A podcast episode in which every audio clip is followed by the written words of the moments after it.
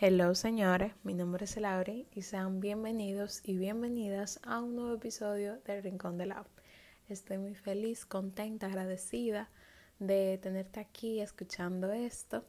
Este episodio es muy importante para mí porque surgió de un libro, pero se convirtió en una realidad. Y luego de convertirse en una realidad y de entender el por qué el libro lo mencionaba, creo que es esencial como que compartírselo.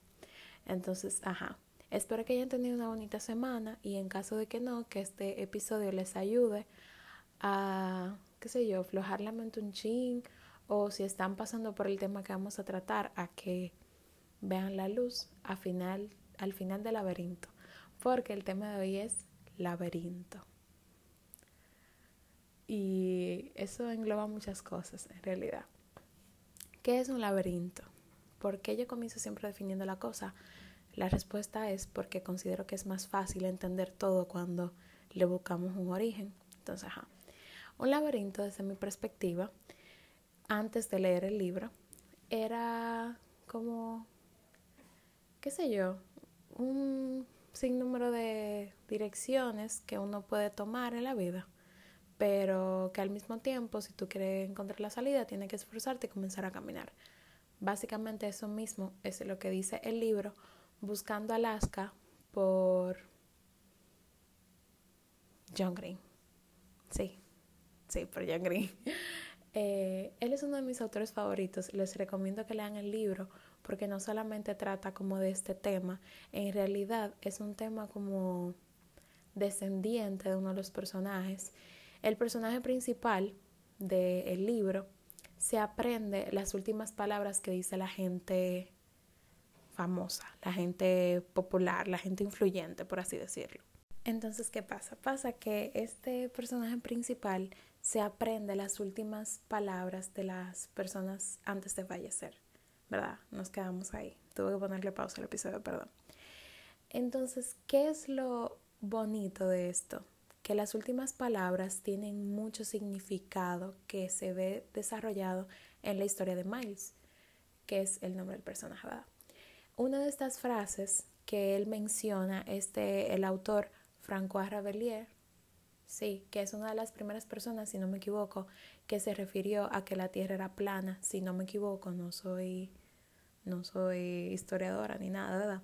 Entonces, las últimas palabras de este hombre fueron voy en busca de un gran quizá. ¿Qué pasa? Que en el desarrollo del libro, Miles decide irse de su casa a una universidad súper lejos para descubrir su gran quizá. El gran quizá se refiere en palabras llanas a el objetivo que cada persona tiene en la vida, o sea, a lo que tú fuiste destinado por lo que tú naciste, por así decirlo, o sea, lo que tú tienes que cumplir antes de morirte. Eso es el gran quizá, según Francois Rabelais. ¿Qué pasa? Pasa también que Miles se enamora en el libro, se enamora perdidamente de Alaska, eh, para los que leyeron el libro saben lo doloroso que es esto, pero bueno, si no lo han leído tienen que ir a leerlo por poder entenderlo. Se los recomiendo muchísimo, porque no es un libro de romance cualquiera, o sea, te enseña mucho sobre la vida y creo que eso es muy importante. En fin, ¿qué pasa? Que Alaska está encerrada en un laberinto. Ahora mismo no recuerdo, por más que busqué en el libro, la frase específica o más bien el autor que menciona esta frase, pero una de las últimas palabras que él menciona, que alguien mencionó antes de fallecer, es por fin salir del laberinto. Entonces, basándonos en esto, ¿qué es el laberinto? El laberinto, señoras y señores, es la depresión, o más que la depresión, es ese estado de tristeza, de ansiedad, de todo lo malo que te puede pasar. Es como tocar fondo y como cuando tú tocas fondo, tú no sabes cómo tú puedes salir de ahí, el laberinto lo refleja perfectamente. Es una metáfora muy dolorosa, pero a la vez muy correcta y muy cierta. O sea, cuando tú tocas fondo, cuando tú estás mal, lo único que te puede sacar eres tú mismo o otra persona. Entonces, basándonos en este laberinto, en el tocar fondo, en el no saber para dónde coger, espero que ninguno haya pasado por ahí, pero creo que a esta etapa de nuestras vidas la mayoría de las personas que estamos escuchando esto y yo lo estoy grabando ya hemos pasado por ahí. Entonces, en base a la poquita experiencia que tengo, porque uno nunca sabe lo que pueda pasar mañana, hice algunos pasos para poder salir de ese laberinto. Cabe destacar que yo no soy psicóloga, o sea, yo soy un ser humano común y corriente, sin ningún título universitario, y mis consejos son consejos desde el corazón para otros corazones. Entonces, eh, espero que les sirva, pero necesito que comprendan también al mismo tiempo que yo soy un ser humano mortal, al igual que todo el mundo. O sea, puedo cometer errores. Esto que ya noté no tiene nada que ver con cómo funciona el cerebro humano o la anatomía del cerebro humano, vaina así. No. Es un mensaje de corazón, de corazón de una persona que tocó fondo hacia otras que espero no toquen fondo nunca. Entonces, el primer paso creo que es el más fácil, es llorarlo y entender por lo que tú estás pasando. Cuando nosotros estamos en el laberinto es muy difícil que tú comprendas dónde tú estás y por qué tú estás ahí. También es necesario entender que cuando estamos en el laberinto es necesario pasar por el mismo. Quedarnos estancados sin saber para dónde coger en el mismo es completamente normal y también es necesario. Em, entonces, ¿por qué llorarlo? Porque llorar libera. Y aunque tú consideres como que no, qué sé yo, eh, llorar es para débiles, o si tú eres un hombre, sé yo, no, los hombres no lloran.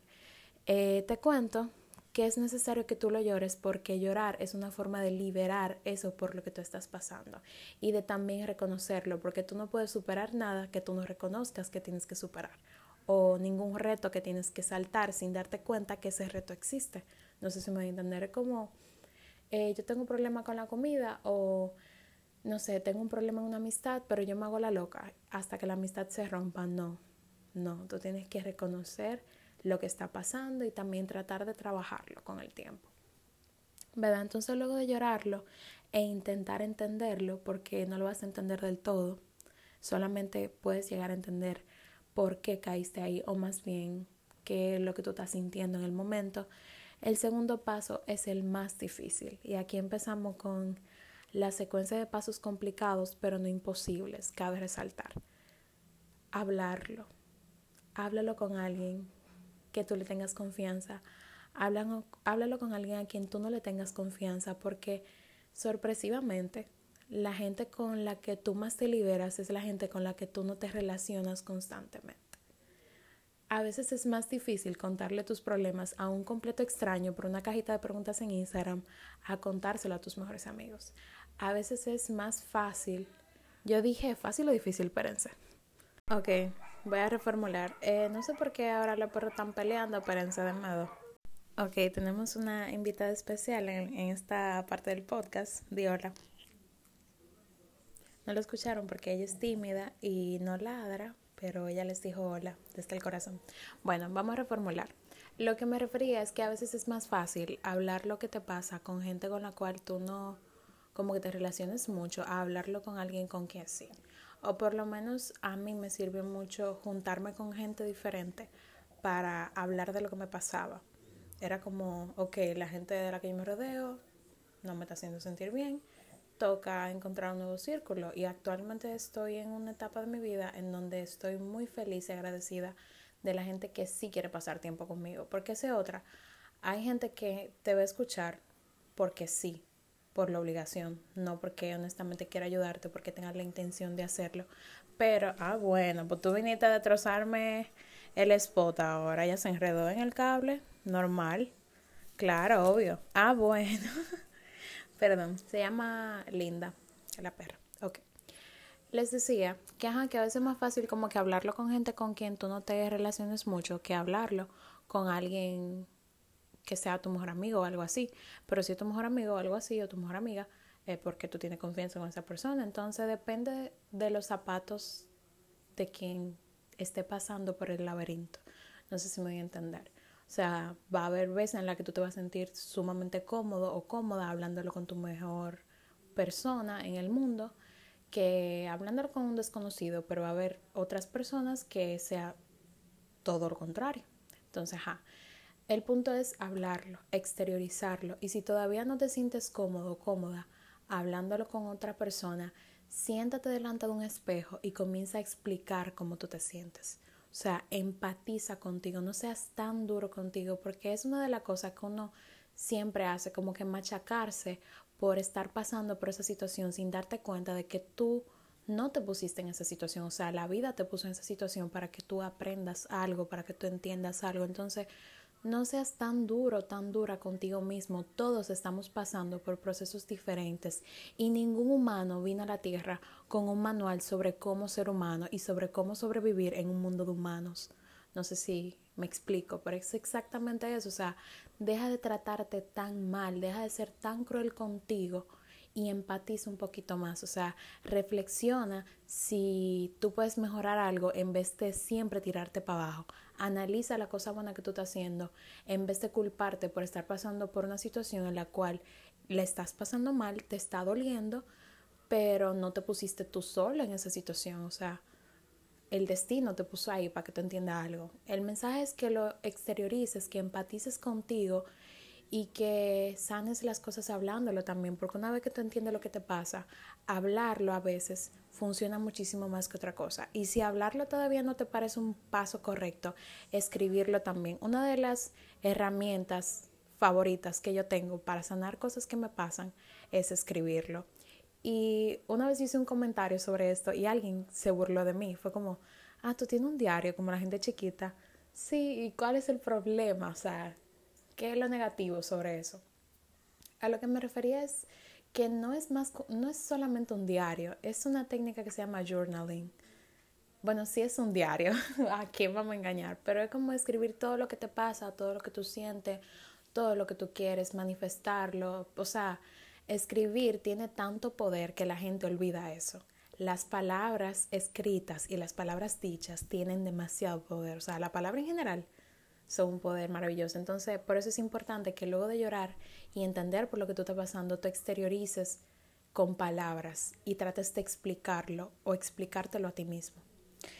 Entonces, una vez que hiciste esos dos pasos, em, solamente queda, quedan dos, pero creo que van unidos. Porque dice dejar de pensar y llenar tu día de cosas positivas. Cuando estamos en el laberinto, es normal que siempre hagamos lo mismo, o sea, que estemos como en este círculo de, de monotonía en el cual nuestra única tarea del día sea sentirnos mal por lo que estamos pasando y no buscar una forma de salir de. Una vez que tú lo lloraste, una vez, dos veces, tres veces, cuatro, cinco, diez, dieciséis, mil doscientas, una vez que tú te lo explicaste a ti mismo, que tú se lo explicaste a otro, ya basta, o sea, tu trabajo es comenzar a caminar dentro del laberinto y obviamente va a haber momentos en donde tú te vas a frustrar porque no vas a encontrar la salida, pero tienes que comenzar a caminar.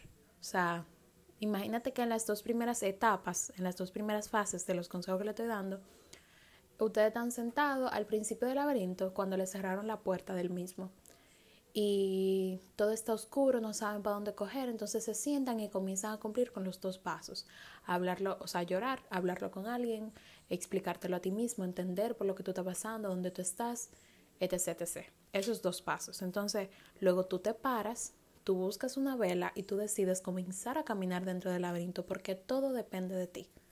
Esa es la cruda verdad. Vamos a ver, tú te puedes dejar de mover. Ella me está dañando el podcast. ¿Qué es lo que te está pasando hoy? En fin. Eh, ¿Qué es lo que estaba diciendo? Bueno, ya, ok. Que sí, se me olvidó. Se me olvidó. No, se me olvidó. Bueno, en fin, que es tu trabajo hacer que las cosas sucedan al mismo tiempo. Si tú quieres salir del laberinto, van a haber personas que te van a tirar cuerda desde arriba para que tú salgas. Y tal vez tú salgas de esa forma, pero también tú tienes que poner de tu parte para salir del mismo no quedarte siempre en el mismo lugar. O sea, comenzar a moverte, buscar formas para distraerte dentro del laberinto, comenzar a cantar mientras tú caminas buscando la salida, muchísimas cosas. Llenar tu día a día de cosas positivas, hacer un ejercicio, eh, mirar los atardeceres. Olvidamos muchísimo también el poder que tiene la naturaleza en la vida del humano. Yo soy Sagitario y no sé si todos los Sagitarios son así, pero yo soy adicta a la naturaleza y a los animales. Yo le tengo un amor a los animales como ustedes no tienen idea. Y a la naturaleza también. O sea, tú me puedes sentar y yo me quedo viendo el cielo, viendo los árboles y ya yo soy feliz. Para mí eso es algo positivo. Entonces, ¿por qué se los digo? Porque se los quería compartir y porque tal vez a ustedes les sirva también. Entonces llenen sus, sus, días de cosas positivas que hagan que ustedes se olviden de la situación por la que ustedes están pasando. Va a llegar un punto en donde obviamente tú te vas a acordar de esa situación, te va a acordar que todavía tú sigues en el laberinto y te va a doler. Pero día tras día tú, vas, tú te vas a dar cuenta que te duele menos y eso significa que tú te estás acercando a la salida. Es igual que superar a alguien, o sea, día tras día tú vas a pensar en esa persona 24/7, pero cuando tú comienzas a llenar tu día de cosas positivas que no tengan nada que ver con esa persona, tú te vas a dar cuenta que con el tiempo como que tú te vas olvidando de la existencia de dicho sujeto o sujeto. Bueno, no se dice sujeto solamente, dicho sujeto. Entonces sí, deja de pensar tanto. Sobrepensar daña, lastima, hiere. Cuando tú sobrepiensas, sí, tal vez tú puedes darte cuenta de muchas cosas, pero ya llega un punto en donde tú te pasas tanto tiempo en tu cabeza que no te enfocas en el presente, como que no pones los pies sobre la tierra y no te encuentras presente y consciente en todo lo que te está pasando. Y yo siento que el laberinto es mucho más profundo de como yo lo estoy explicando y ojalá que les ayude honestamente. Solamente les quiero recordar de todo corazón que de todo se sale, todo pasa, de todo se sale, hasta de la oscuridad más oscura, oscura, oscura que ustedes crean que pueden estar, se salen y pueden salir de ahí. Se salen y pueden salir de ahí. Ok, o sea, no, espérense, déjenme reformulo.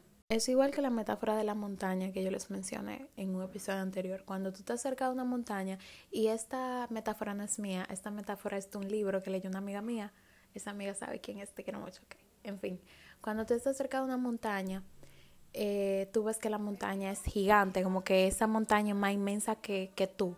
El problema es más grande que tú, de lo que tú puedes abarcar. Pero cuando tú comienzas a subir la montaña y tú la pasas, tú comienzas a pensar como que era mucho más pequeña de lo que tú te imaginabas.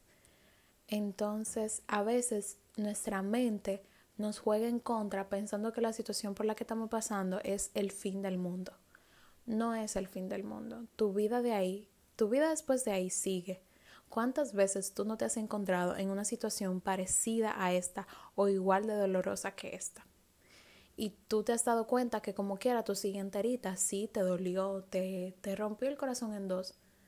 El tú pasar por ese laberinto, el tú pasar por esa ruptura amorosa, el tú eh, desilusionarte de esa persona, darte cuenta de todo lo que hacía a tus espaldas, el tú entender algo que te dolió muchísimo, sí te dolió, te dolió durísimo, o sea, te dio para tú quedarte en el laberinto sentada por mucho rato. Pero llegó un punto en donde tú te paraste y tú comenzaste a caminar y tú saliste de esa oscuridad. Entonces es importante que ustedes entiendan que de todo se sale, aunque tú no lo veas, aunque tú no lo entiendas, tú no estás solo, no estás sola, todo pasa para algo, todo te enseña algo, todo te nutre de algo diferente. Y ojalá de todo corazón que este episodio les haya servido para entender qué es el laberinto y más bien para invitarlos también a leer el libro Buscando Alaska por John Green. Ah, él debería pagarme porque yo le estoy dando marketing gratis. Vamos a ver. Que me patrocine el podcast también o que me regale par de libros que me faltan. En fin, los quiero muchísimo. Ustedes no se imaginan cuánto. O sea, a mí me nutre tanto hacer este episodio. Bueno, hacer el podcast en general me nutre demasiado el corazón y ver que a la gente le gusta. Óyeme, ustedes no se imaginan la felicidad que a mí me da cuando alguien me hace un comentario sobre el podcast, como qué sé yo, ay, escuché tal episodio, me gustó mucho tal cosa que tú dijiste. Tal vez yo no me acuerdo de lo que yo dije, porque yo hablo tanto que se me olvida lo que yo digo, que eso es algo que le estaba comentando a alguien hoy.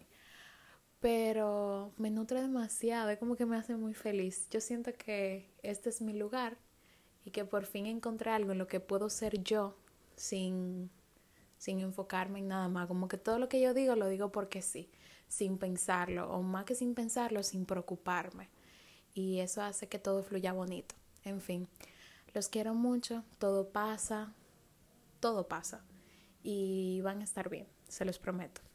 Chaito.